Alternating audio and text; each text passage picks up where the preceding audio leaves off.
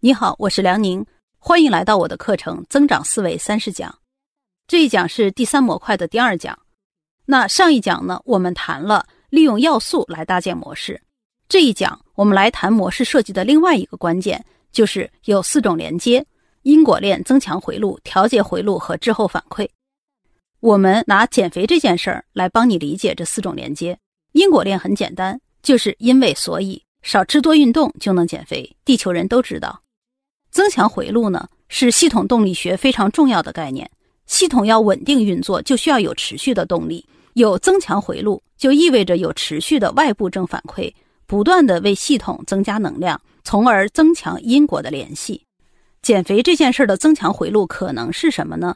是因为自律减肥瘦了，所以穿衣服好看了，就有人夸你，然后就更加自律，更加有动力去减肥。从自律开始转了一个圈儿，又回到自律，形成了一个回路。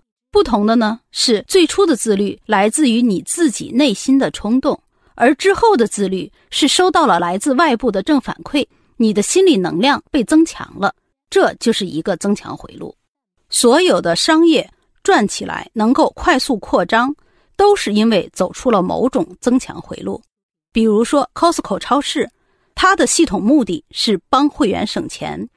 所以呢，它提供有价格优势的商品，吸引了大量消费者成为会员，拉动更大的商品销售，使 Costco 的供应链能力更强。于是呢，进一步增强了 Costco 的价格优势，就进一步的有更多的人成为会员。这就是驱动了过去二十年 Costco 持续扩大规模的增强回路。好，是不是只要看到了因果链和增强回路，你就能够像 Costco 那样？一路增强，取得成功呢？商业的要素非常复杂，所以我们还是用减肥这件事儿，因为它要素比较简单，人人都明白。那减肥这件事儿，是不是你只要知道因果链和增强回路，你知道少吃多运动就能瘦，就可以成功减肥呢？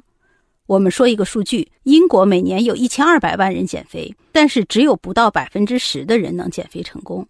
放到全世界来说，其他国家的人也不会比英国人自律到哪儿去。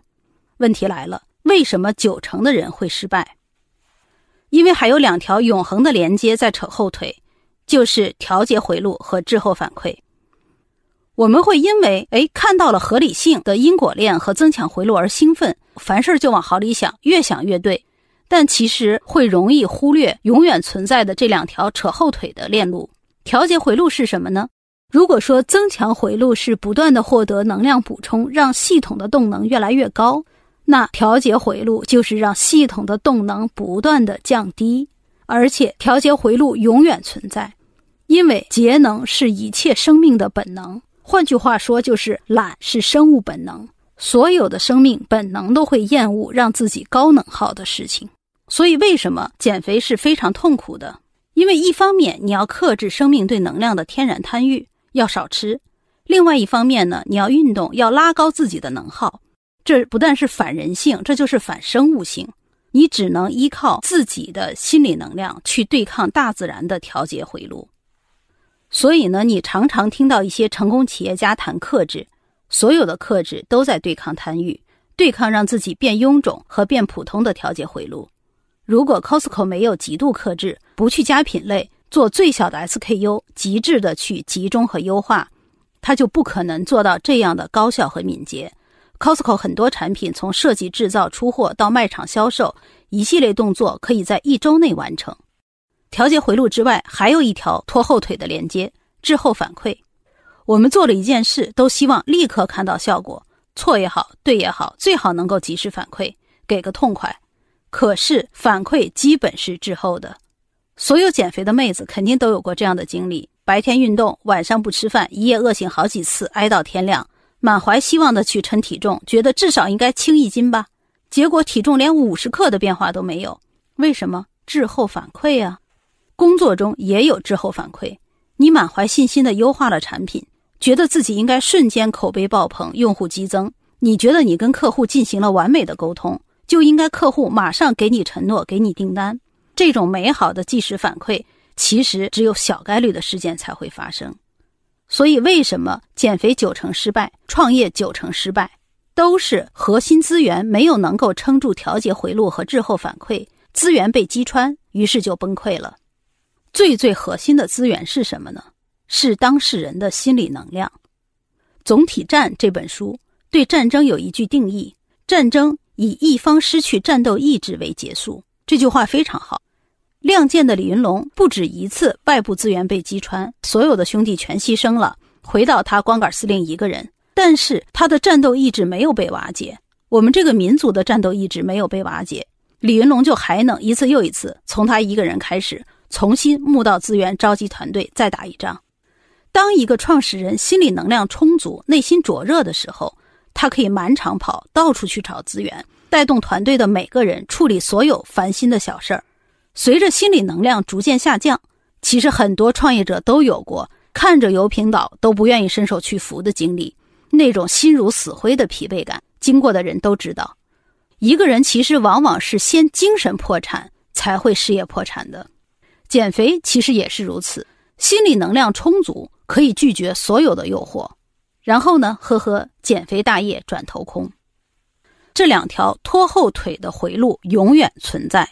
普通人减肥难以对抗，那为什么模特可以对抗？因为大家的生存模式不一样。在模特的生存模式中有清晰存在的、不断让他心理能量增强的增强回路。比如，因为瘦可以获得称赞，获得工作机会，心理能量增强，继续自律下去。所以，一个模特如果脱离了这样的生存模式，很多人就会失去这样的心理能量动力，然后身材发胖，成为普通人。所以，一个人其实是被他的生存模式塑造的。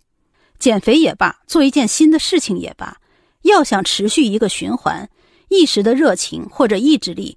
以及刚开局时的资源，其实都不能保证你支撑下去获得成功。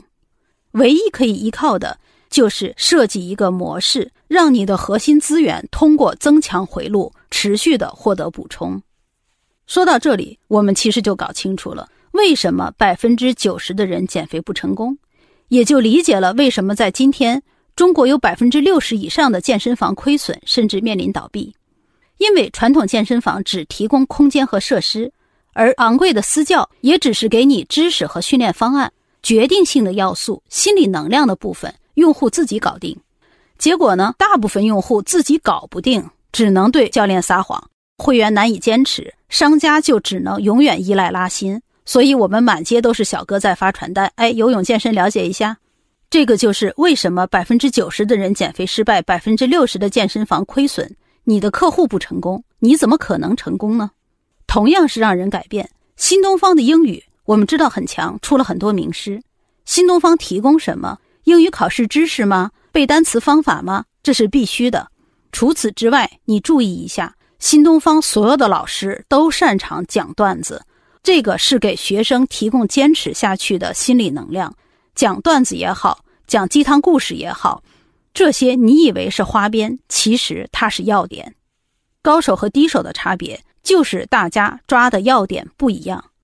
我再举一个高手教练的例子，看看高手的健身教练如何处理拖后腿的回路。哎，这个就是咱们得到的张展辉老师，他训练的对象就是我。我是个什么人呢？没有意志力，超级懒，从来没有养成过运动习惯。我先说结果，他训练了我三个月，我已经可以跑十公里了。并不是我的意志力变强了，我还是那个人。是展辉教练他设计了一个模式，他用他的模式驱动了我的变化。这时候你看，展辉教练为我设计的每一个点，其实他都在针对我的心理能量。他一上来就说：“哎，四个月以后，我们北海道有一个十二公里的项目，你跟我的跑团一起去跑吧。你按照我的训练计划来，一周三次，肯定可以完赛。”这个操作的核心是什么呢？就是展辉一眼就看穿了我，我是一个责任驱动的人。如果我是为了自己变好看去训练，这一点上我的心理能量是不足的，我肯定坚持不下来。但是如果作为跑团的一员，我不完赛就得拖后腿，我是一个多么有集体荣誉的人呢？